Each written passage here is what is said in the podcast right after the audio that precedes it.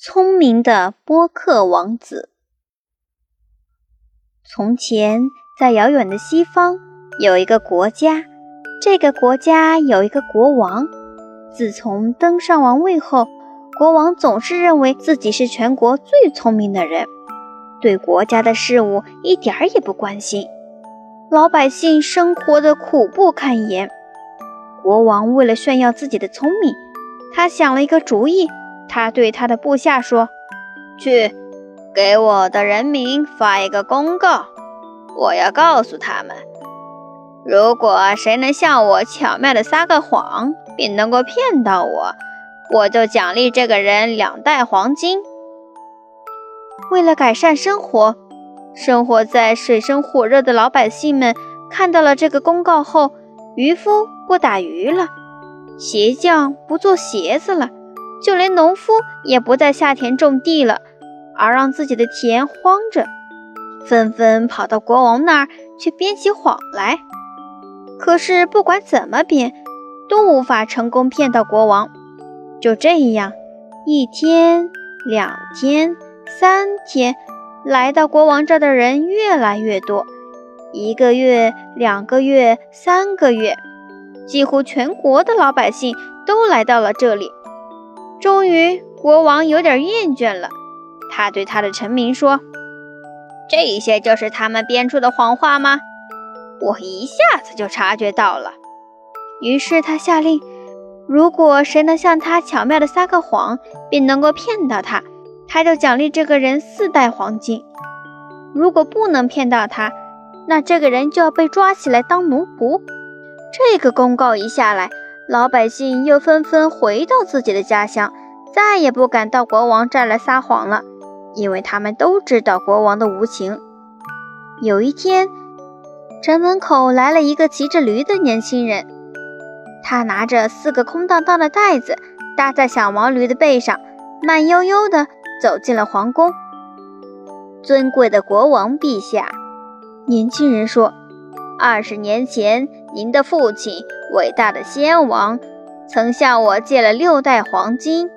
现在，请您把黄金还给我吧。什么？国王会向你这么个年轻的小伙子借钱？国王摸了摸自己的下巴，深思了一下，突然眼睛一亮。国王喊道：“真是个巧妙的谎言呐！”青年人说。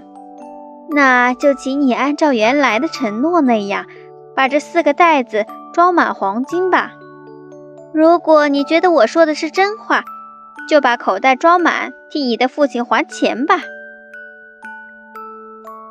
真是个聪明的年轻人啊！国王心想，如果是撒谎，那就得按照之前的许诺给他四袋黄金；如果是真话，就得还他六袋黄金，还不如给他四袋黄金呢。最后，国王只好让手下的人把年轻人的四个口袋都装满。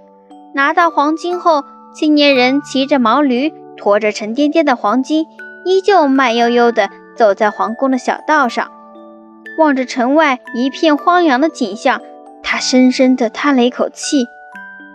正当年轻人要走出皇宫时，国王叫住了他：“喂，年轻人。”你现在有这么多黄金，你准备用它来干什么呢？